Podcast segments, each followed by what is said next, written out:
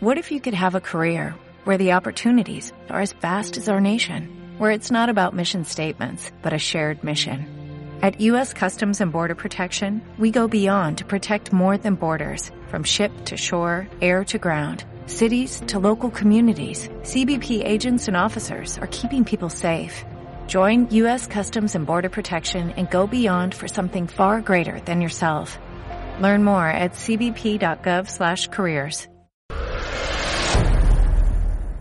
Daniel Romero pregunta, ¿qué cláusulas, cláusulas para los que no saben, son las cláusulas son los, como que los acuerdos que se escriben dentro de los contratos? ¿Qué cláusulas son importantes en un contrato para comprar una propiedad al crédito a una financiera? Para cuidar el dinero que se irá invirtiendo en la compra y cuidar el bien. Bueno, my friend, mira, yo en mi canal de YouTube, ah, yo tengo ahí un video que se llama Las tres claves para una inversión segura. La primera y la más importante, considero yo, y para responderte eh, lo que, bueno, valga la redundancia, la pregunta que nos acabas de hacer es, my friend, tener un buen abogado. Yo de cláusulas no tengo ni idea ya con el tiempo, ya hoy entiendo ciertas cláusulas, entiendo los contratos que yo firmo, pero anteriormente no era, no era fácil para mí. Yo nunca estudié derecho, nunca estudié el área legal, nunca estudié para ser abogado, pero sí hay gente que ha estudiado para eso. Entonces, hay que invertir en un buen abogado, un abogado actualizado, un abogado en el que tú lo pagues. Ojo, Tú lo tienes que pagar porque el abogado va a proteger al que le paga.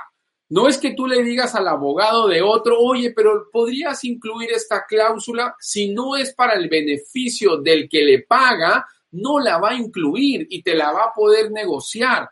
Y acá discúlpenme los que son abogados, pero los abogados son buenos negociadores y son muy buenos eh, persuadiendo al cliente o al, al, digamos, al cliente o a la persona con la que van a firmar el contrato, la persona opositora, la que está al otro lado del papel, para poder llevar al su cliente, al que le paga, a que el contrato sea lo mejor para ellos. Ellos muchas veces no piensan en el win-to-win, sino que piensan en proteger a su abogado.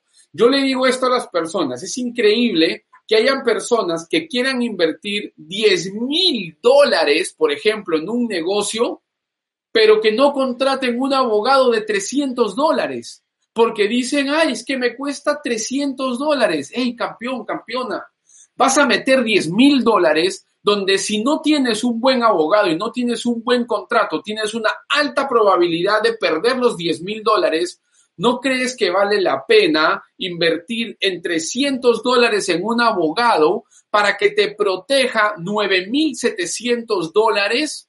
Pues para mí sí, para mí sí lo vale.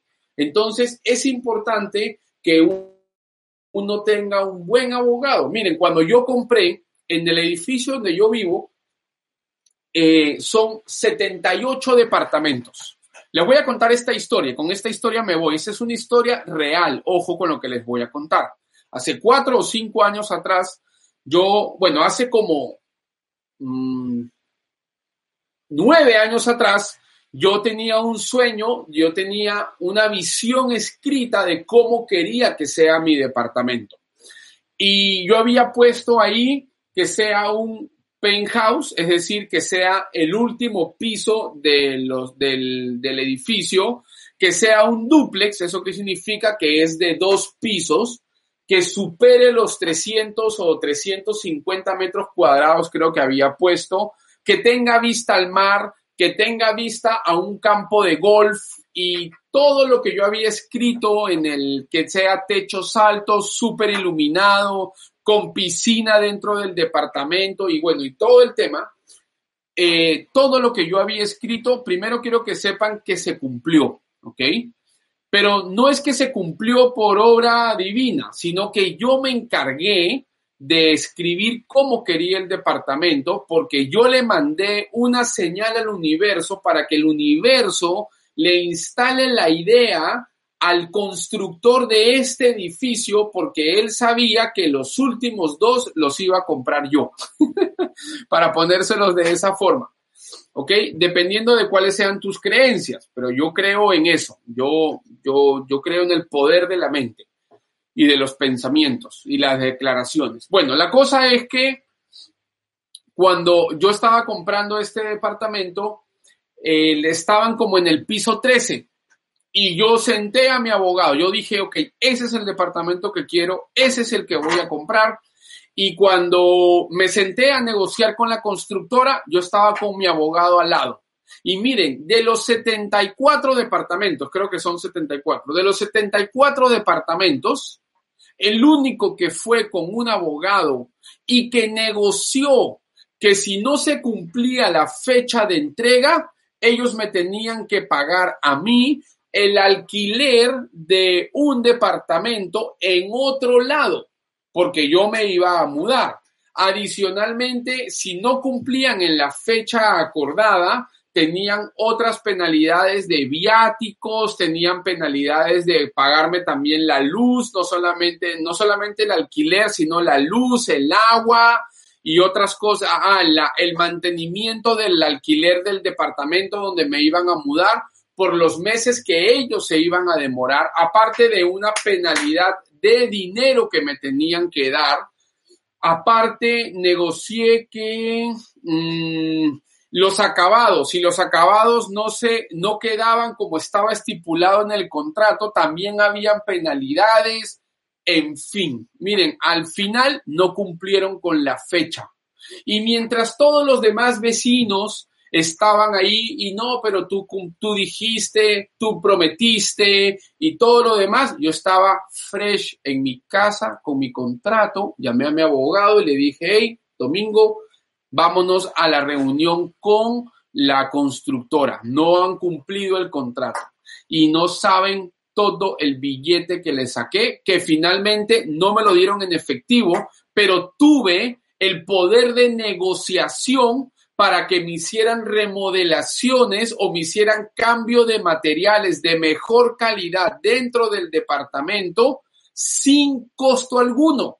Porque yo lo que dije es, me voy a seguir quedando a vivir donde mi mamá, pero lo que iban a pagar ellos por un departamento donde supuestamente como no cumplían con la fecha, ellos me tenían que mudar y eran como 1.500 dólares al mes del departamento que ellos tenían que pagar, esos 1.500 dólares más lo que iban a pagar de mantenimiento, más luz, más agua, todo eso se fue acumulando y se hizo una bolsa de dinero a mi favor. Y con esa bolsa de dinero yo la utilicé dentro del departamento para que me hagan otro, otro baño, para que me hagan otro cuarto, para que me dejen ya todo instalado para cuando yo entre a hacer las remodelaciones en el departamento. Simplemente porque contraté un buen abogado y el abogado probablemente en esa fecha no recuerdo cuánto fue, pero no supera el 10% del monto de dinero eh, que yo pude canjear con la constructora. Entonces, campeones y campeonas, es importante que tú tengas un buen abogado, un buen abogado al cual tienes que estar dispuesto a pagar para poder velar por proteger tu dinero.